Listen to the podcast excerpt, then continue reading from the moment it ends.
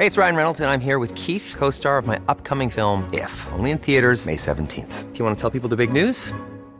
All right, I'll do it. Sign up now and you'll get unlimited for $15 a month in six months of Paramount Plus Essential Plan on us. Mintmobile.com slash switch. Upfront payment of $45 equivalent to $15 per month. Unlimited over 40 gigabytes per month. Face lower speeds. Videos at 480p. Active Mint customers by 531.24 get six months of Paramount Plus Essential Plan. Auto renews after six months. Offer ends May 31st, 2024. Separate Paramount Plus registration required. Terms and conditions apply if rated PG. Heraldo Podcast. Un lugar para tus oídos. Las elecciones presidenciales se llevarán a cabo el 2 de junio y como parte del proceso, el INE ya anunció el sorteo de los funcionarios de casilla, quienes apoyarán durante las jornadas de votación. Esto es Primera Plana de El Heraldo de México. No se vale decir que no. De cara a las elecciones presidenciales de 2024, el Instituto Nacional Electoral ya comenzó el proceso para designar a los funcionarios de casilla, los encargados de cuidar y registrar los votos durante la jornada electoral. De acuerdo con el INE, los ciudadanos elegidos para ser funcionarios de casilla son las personas nacidas entre marzo y abril y cuyos apellidos inicien con la letra A, pero habrá otro sorteo el 6 de febrero, pues 2.8 millones de personas serán las encargadas de ayudar en las elecciones. A partir del 9 de febrero y hasta el 31 de marzo, los elegidos recibirán una visita del INE, cuya tarea será contabilizar los votos del proceso electoral más importante en México. Recuerda que más que una obligación, es importante que como ciudadano participen como funcionarios de casilla. El INE contará con los capacitadores y asistentes que les informarán sobre la importancia de su labor.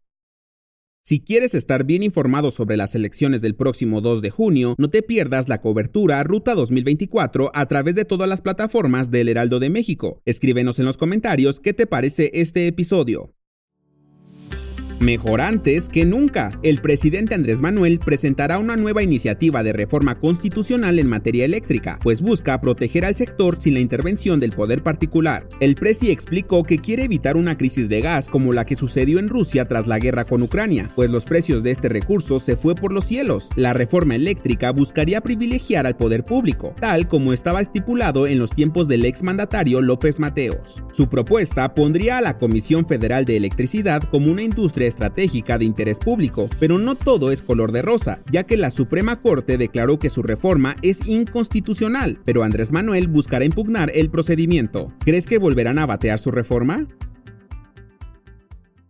En otras noticias, bien dicen que enero loco y febrero otro poco, y es que este inicio de mes se han reportado una serie de lluvias en zonas centro, sur y oriente de la Ciudad de México, por lo que activaron la alerta amarilla en varias alcaldías y piden a los ciudadanos cuidarse de las bajas temperaturas que habrán los siguientes días. En noticias internacionales, este jueves la Unión Europea logró un acuerdo de financiación por más de 50 mil millones para Ucrania, en una cumbre que llega en un momento bastante crucial debido a la guerra. Hay que recordar que estos fondos habían estado bloqueados desde diciembre, luego de que el primer ministro de Hungría, Víctor Orbán, vetara el acuerdo.